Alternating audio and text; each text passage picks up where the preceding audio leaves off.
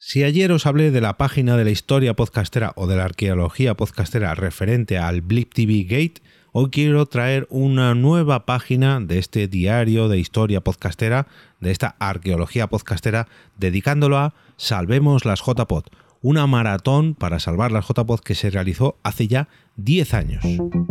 Te damos la bienvenida al otro lado del micrófono. Al otro lado del micrófono. Un proyecto de Jorge Marín Nieto, en el que encontrarás tu ración diaria de metapodcasting con noticias, eventos, herramientas o episodios de opinión en apenas 10 minutos. 10 minutos. 10 minutos.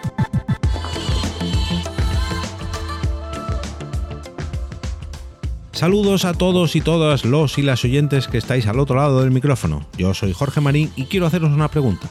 ¿Hoy estáis dispuestos a descubrir una nueva página más de la historia del podcasting en España? Pues quiero abrir una nueva edición de Arqueología Podcastera, esta sección con la que analizo hechos de la historia pasada, el podcasting ya cumple 20 años, ni más ni menos, en este 2024, y hace 10 vamos a ver, vamos a analizar la historia de hace justo la mitad de la historia del podcasting en España. Nos vamos a ir al 2014, pero antes dejadme que me presente. Yo soy Jorge Marín y como cada día os ofrezco una nueva página, en este caso de historia, referente al metapodcasting. Diariamente, en apenas 10 minutitos, os traigo herramientas, eventos, curiosidades, eh, iniciativas, todo lo que se cruza en mi camino referente a este medio que tanto me y que espero que a vosotros también os guste. Como decía, hoy quiero hablaros de Salvemos las JPod, un evento, una maratón que realizaron los compañeros de la organización de las JPod 14 de Barcelona. Antes de hablar de esta maratón, dejadme que os ponga un poquito en situación, ya que en el 2014 la organización de las JPod peligró un poquito, casi, casi, casi nos quedamos sin JPod en ese año 2014, porque en el año anterior, en el año 2013, se celebraron las JPod 13 de Madrid una organización que eh, tuvo un poquito más de ventaja por varios aspectos. El primero de ellos es que tuvo no uno, sino dos años para preparar esas jornadas del 2013, ya que se presentaron para organizar las jornadas del 2012, pero no fueron ellos, sino que fueron los compañeros de la organización de Sevilla, JPOZ 12 Sevilla, los cuales se hicieron con eh, esa, esa, convocatoria para organizar las del 2012 en Sevilla. Eso hizo que Madrid tuviera no uno, sino dos años para organizar unas jornadas pues un poquito más, digamos, subiendo un poquito más el nivel. Eso, sumado a que las celebraron en la capital de España, en Madrid, la cual tiene unas comunicaciones pues un poquito mejores que el resto de ciudades, ya que es tan, tan céntrica y bueno, pues tiene una infraestructura un poquito más eh, o mejor localizada, digamos. Además las hicieron muy, muy cerquita de, de la estación de Atocha, digamos el punto central de las comunicaciones de tren en nuestro país, pues la verdad que fueron unas JPOD que marcaron un antes y un después. Claro, después de la JPOD 13, las cuales habían subido un poquito más el nivel, digamos, haciendo una organización un poquito más profesionalizada, con más patrocinios y también sumando el coste económico de que esas eh, tuvieron un coste de entrada, pues tuvieron una solvencia que les hicieron realizar unas jornadas, ya digo, un poquito más profesionales. Y mm, la gente de, que venía a esas jornadas, la gente que vino a esas jornadas, pues digamos que se vio un poco desmotivada para realizar unas JPOD similares en el año siguiente, en el año 2014.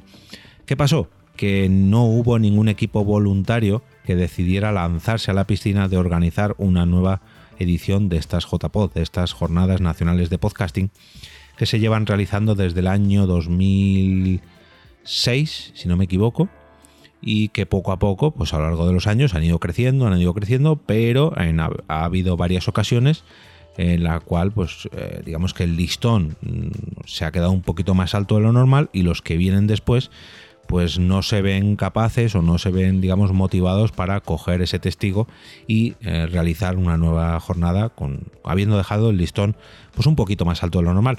Eso fue lo que ocurrió en el año 2014. Después de Madrid 2013, nadie se presentó voluntario y eh, Sune, desde Barcelona, dijo, bueno, yo voy a intentarlo, pero para poder organizar las JPOZ 2014 voy a poneros un requisito. Necesito recibir 2.000 euros en un día concreto. Voy a organizar una campaña de crowdfunding y eh, si consigo 2.000 euros en este día, yo firmo ahora mismo hacer unas JPOZ, digamos, un poquito más de emergencia, para salir del paso. Si bien las JPOZ 2013 duraron tres días, viernes, sábado y domingo, las JPOZ 2014 de Barcelona solamente iban a durar un día, el sábado, punto, y ya está. Y eso eh, tenía una condición, había que salvar las JPOZ. Por eso se realizó la maratón del 2014, Salvemos las JPOZ, grabada eh, y emitida, mejor dicho, el 26 de enero del 2014 una maratón de 5 horas en directo, en streaming, con el fin de dar el pistoletazo de salida a la financiación de estas jornadas del 2014 y recaudar así los máximos fondos posibles que garantizasen el alquiler de las instalaciones y la celebración del evento. La organización de JPOD 14 eh, decidió huir, digamos, de las plataformas de crowdfunding para evitar las comisiones por terceras partes y las comisiones de los bancos por las transferencias y así, digamos, eh, proporcionar una, una financiación más directa con una cuenta de PayPal para realizar todas estas donaciones. Este directo, si no me equivoco, se emitió en la plataforma Spreaker y ya digo, durante 5 horas, el domingo del 26 de enero del 2014, se consiguió recoger todos esos fondos mínimos, si no me equivoco fueron 2.000 euros como mínimo para alquilar el espacio Valkyria Hub para octubre de ese 2014. Se consiguió, ya digo, fue todo un hito y digamos que marcaron una nueva tendencia.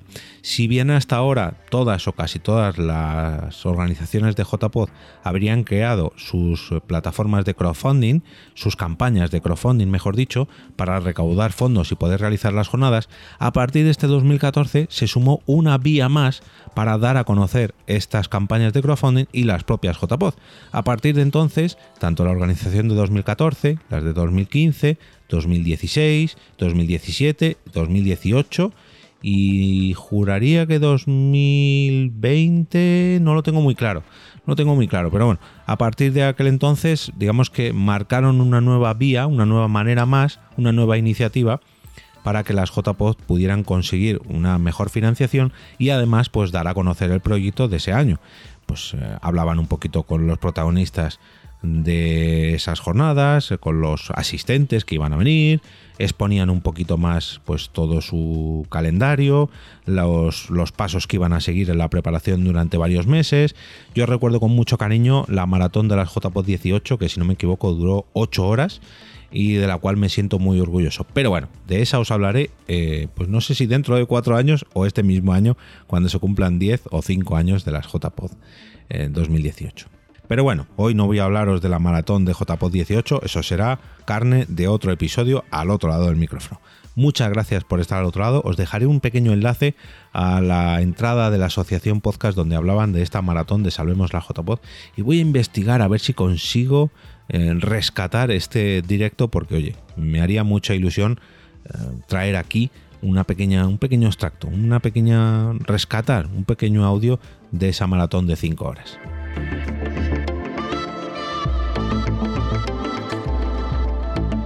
Y ahora me despido y como cada día regreso a ese sitio donde estáis vosotros ahora mismo, al otro lado del micrófono.